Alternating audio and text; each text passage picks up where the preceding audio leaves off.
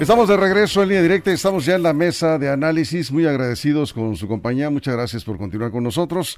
Y hoy un tema que tiene que ver con algo que a todos nos interesa, que es la salud, así de sencillo, la salud. Desde 2017 inició la federalización del sistema de salud.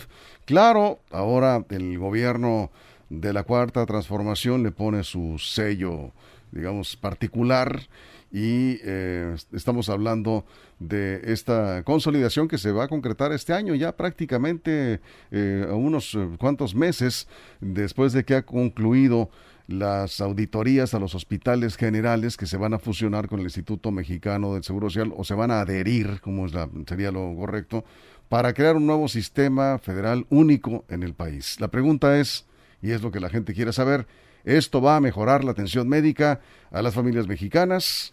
Esa es la pregunta de entrada en la mesa. Jesús Rojas, te saludo. ¿Cómo estás? Muy buenas noches. ¿Qué tal, Víctor? Buenas noches. Buenas noches al auditorio y buenas noches a los compañeros. Juan Ordorica, ¿cómo estás? Bienvenido, buenas noches. Muy buenas noches, Víctor, Jesús, Armando. Ahí en la producción, el auditorio que hoy jueves nos regala su tiempo y esperemos que no hayan caído en la tentación de los jueves. Casi viernes ahora sí. Sí, no hay juevesitos, es mito el juevesitos. Bueno, Armando Ojeda, ¿cómo estás? Buenas noches. Buenas noches para todos, mi abrazo fraterno, amigos, ustedes tres, acá los chicos de la producción y para toda la gente que nos escucha aquí en nuestro queridísimo estado de Sinaloa, Víctor. Y más allá de nuestras fronteras. Eso es, muy bien. pues vamos entrando, la pregunta ahí está, ¿va a mejorar con, con este nuevo sistema o con esta fusión de un solo sistema de salud?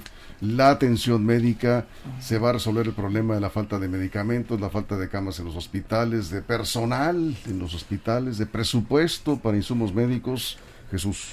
Pues bueno, como dijera Jack el Destripador, vamos por partes. Vamos por partes, sí. Hay que decir que ya existe este esquema de IMSS Bienestar en por lo menos 19 entidades del país. Correcto. Dan atención a 11.6 millones de personas en 19 estados, como lo comento, a través de 3.622 unidades médicas rurales, 184 brigadas de salud, 140 unidades médicas móviles, 80 hospitales rurales y 45 centros de atención obstétrica que ya funcionan en este modelo. El IMSS Bienestar ya viene desde el gobierno anterior, hay que decirlo. Desde varios gobiernos. Sí, no, desde varios, desde varios. 2017. lo que cambió fue el nombre, pero desde 1973, después de una modificación a la ley del Instituto Mexicano del Seguro Social, ya había centros hospitalarios de atención a zonas de alta marginación sin capacidad contributiva, de extrema pobreza y de profunda marginación desde entonces, desde 1973, ya funcionan ciertas, eh, con, con algún tipo de estas características. Algo bueno debe de tener este programa que no, pues es de lo poco que no ha modificado ni ha este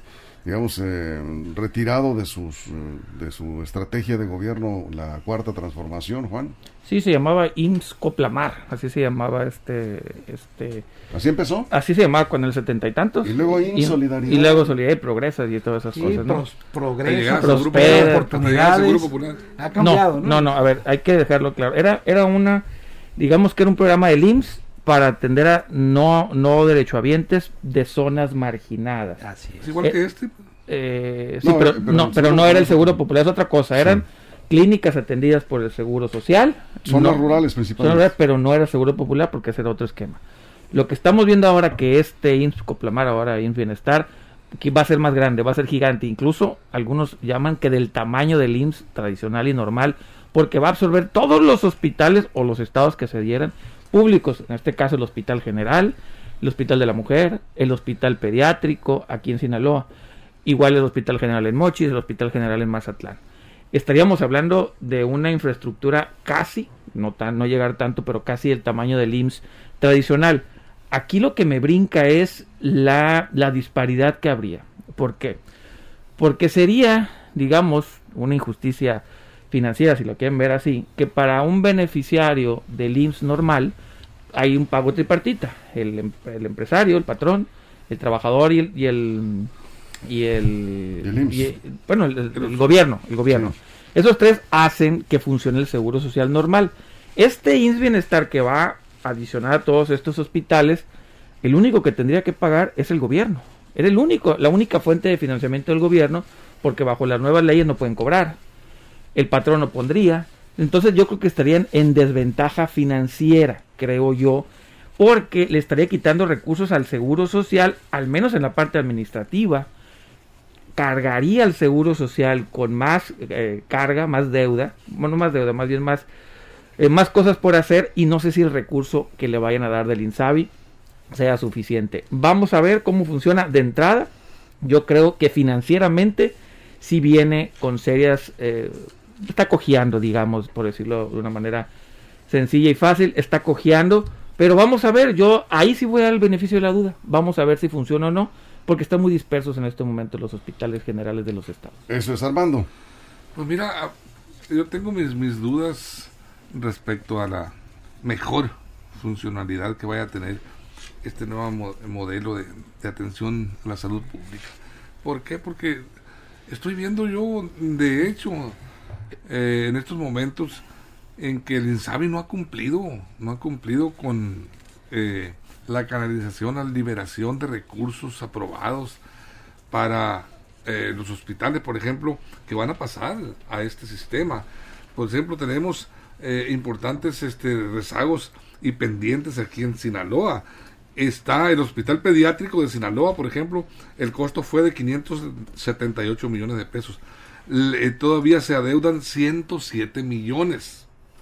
Eh, el Centro de Salud Urbano costó 163 millones y se adeudan todavía 26 millones, que no ha finiquitado eh, el INSABI. Y el Hospital General de Culiacán ya es una obra terminada. Sin embargo, no ha habido recursos para lo que es la infraestructura y para estar esperando incluso. Para equipamiento para equipamientos eh, eh, en infraestructura de equipamiento y bueno y contratación de algún personal especializado. Entonces ahí estamos viendo ya unos renglones por atender muy importantes y que están eh, urgiendo en estos momentos de pandemia en estos, en estos, momentos en que los derechohabientes las, los ciudadanos están pues pidiendo ya ver cómo han clamado por medicamentos. Que el gobernador tuvo que salir con una partida eh, presupuestal ahí de, parte del gobierno del estado para apoyar la compra de medicamentos. Siguen los problemas. y siguen los problemas. Entonces, ¿de qué se trata? Sí, Jesús. Bueno, primero tendríamos que decir que el Instituto Mexicano de Seguro Social es la institución pública de salud más grande de toda Latinoamérica, por sí, ejemplo, ¿no? Y que con esto se convertiría tal vez en una de las más grandes del mundo.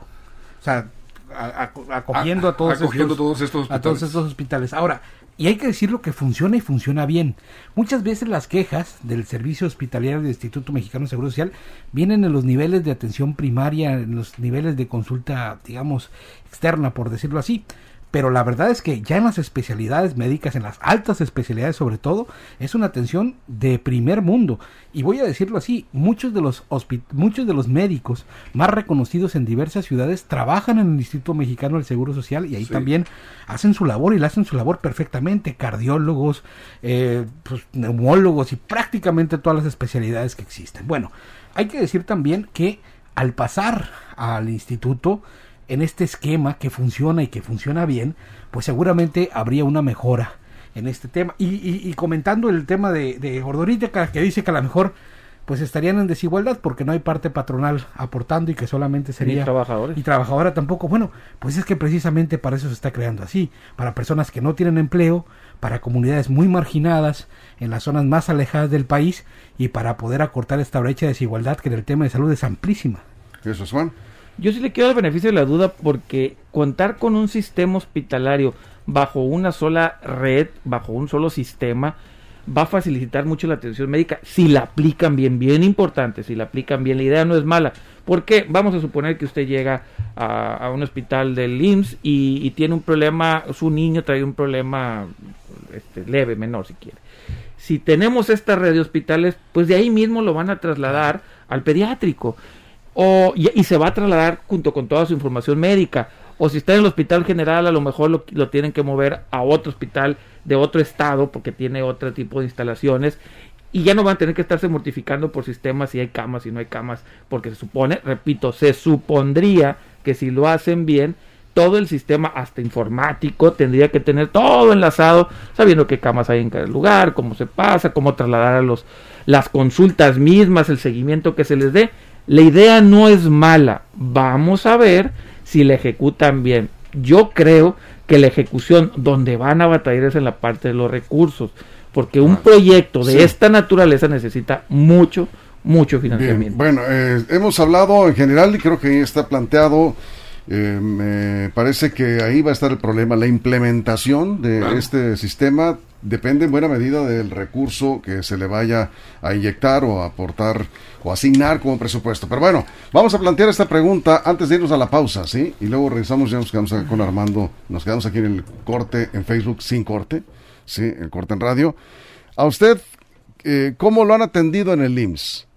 ¿Cómo lo han atendido? ¿Cómo le atienden? Si es Hospital General, si es IMSS o es el ISTE. En estos momentos, y claro, ha afectado la pandemia, por supuesto, la atención médica en muchas enfermedades que no es COVID. Pero en general, ¿qué experiencia ha tenido últimamente en los hospitales públicos de Sinaloa? Si gusta platicarnos, escríbanos un mensaje en Facebook. Estamos aquí transmitiendo en vivo y estamos hablando precisamente del sistema de salud.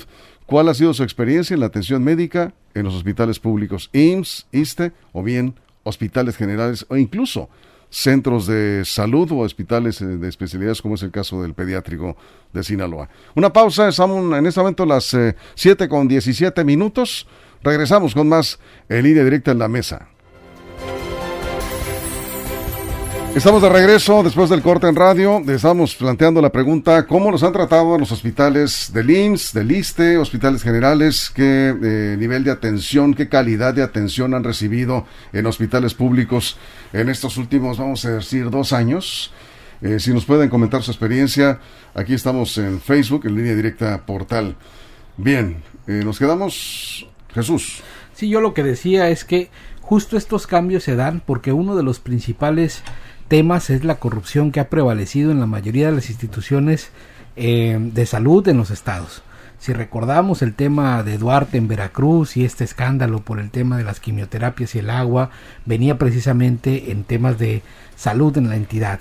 En nuestra propia entidad, en Sinaloa, hemos visto cómo hubo investigaciones, sanciones incluso por compra irregular eh, a sobreprecio de medicamentos, de insumos médicos, porque esta parte de los hospitales generalmente era la caja chica de muchos políticos tranzas y tramposos que hicieron un dineral con la a, costillas de la salud de las personas. Eso es, ¿dónde he escuchado eso? ¿Dónde he escuchado eso? Juan, vamos contigo. Mi, papá ha tenido que tratarse últimamente en el Seguro Social, lo, lo ha tratado bien, él me dice, me cuenta, me ha tratado bien Obviamente las citas están muy espaciadas, eso es, están sobresaturados y, se entiende, pero estoy tratado, tratado bien y aquí yo, ya es mío, no lo que me cuenta mi papá, quiero separar dos cosas. La parte médica yo creo que es buena, buena a secas, tampoco muy buena, excelente, buena a secas, pero la parte administrativa es de mala a pésima, sí separo las cosas. El sistema administrativo del Seguro Social es horrible, en pleno siglo XXI. Yo no entiendo cómo todavía tienes que llevar copias de todo, en verdad no lo entiendo, no no me lo han explicado, o si me lo han explicado, me lo han explicado mal. La parte administrativa es de, de mediados del siglo XX, de 1960. Eso yo sí le voy a criticar al Seguro Social. Ya liste, ¿no?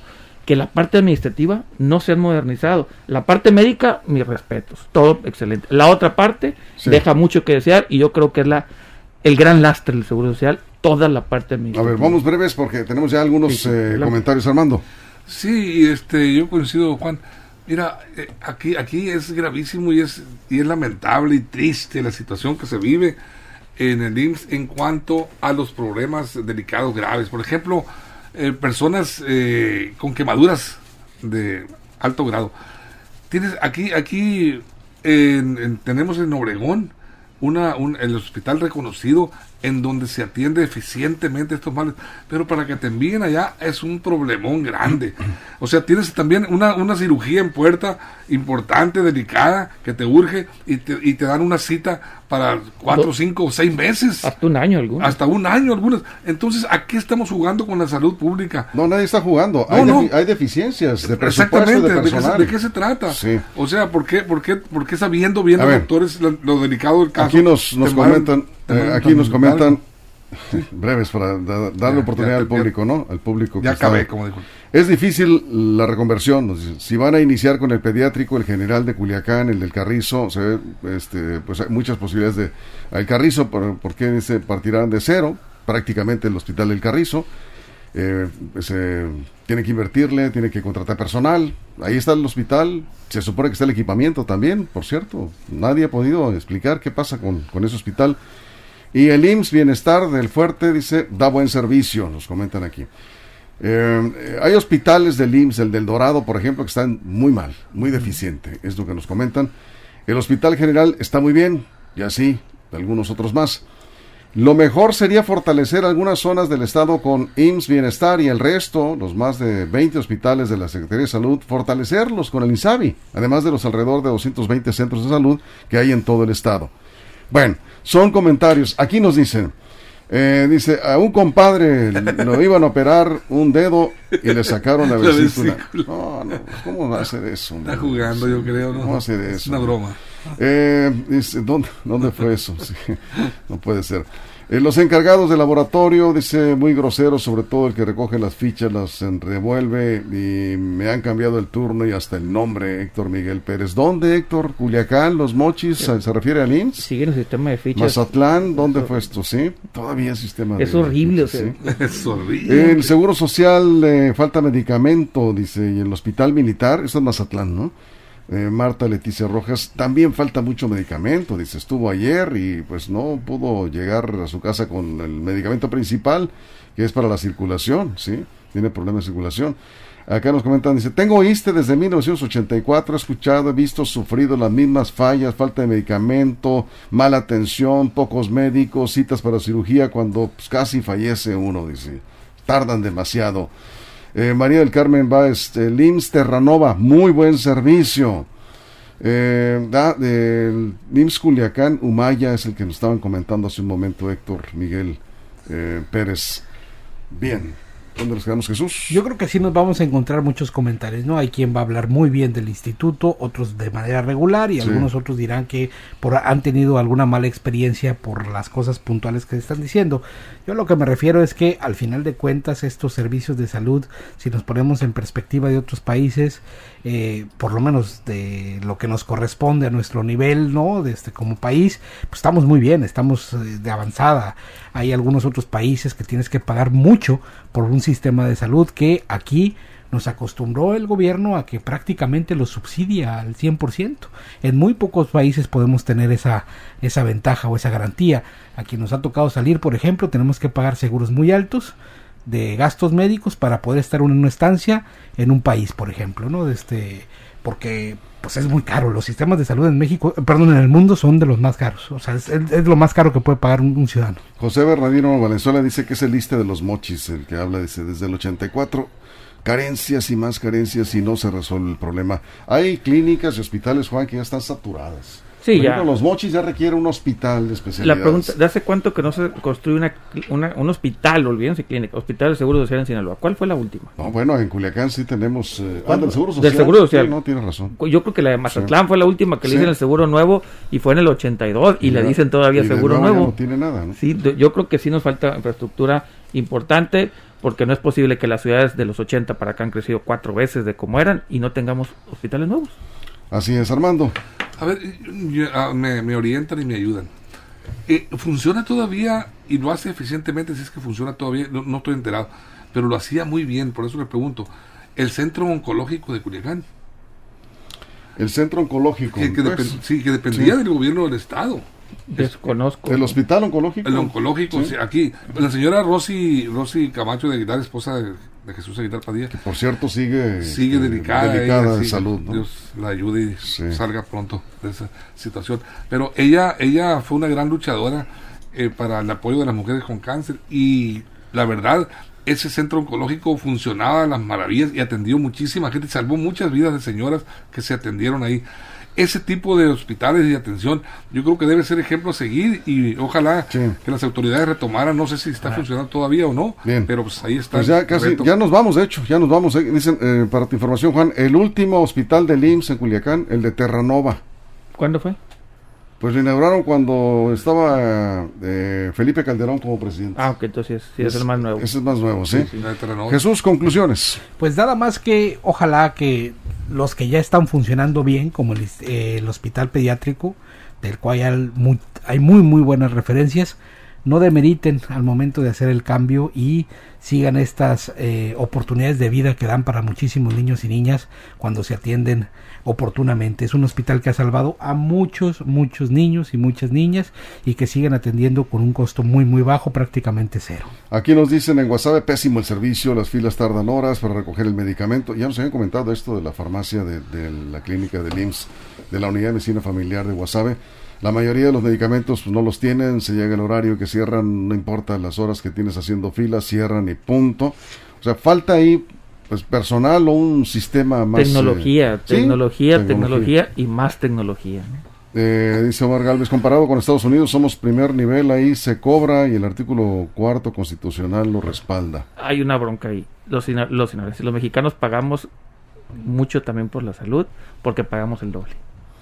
Sí, pero algunos creen que es gratis, ¿no? No, no, pagas impuestos y aparte tienes que ir a las clínicas, aunque sean baratas, tienes que ir a los servicios privados de salud, pagamos el doble. Así es. Bien. Pues nos vamos con esto. Muchas gracias, Armando. Gracias, gracias Juan. Nos vemos, Jesús. Gracias a usted por su compañía. Mañana en punto de las 6 de la mañana, lo esperamos en la primera emisión de Línea Directa. Mañana es el proceso en el CENTE 53. ¿Cómo se pone, Víctor? Comienza temprano, termina a la una de la tarde. Ojalá que la otra guerra. La otra guerra. esperemos que no. Parece la guerra del coronavirus. Naranja contra rojo. Con, color naranja contra color rojo. Y verde. Y verde. Con civilidad a votar. Nos vamos. Gracias. Buenas tardes. Buenas noches. Pásenla bien.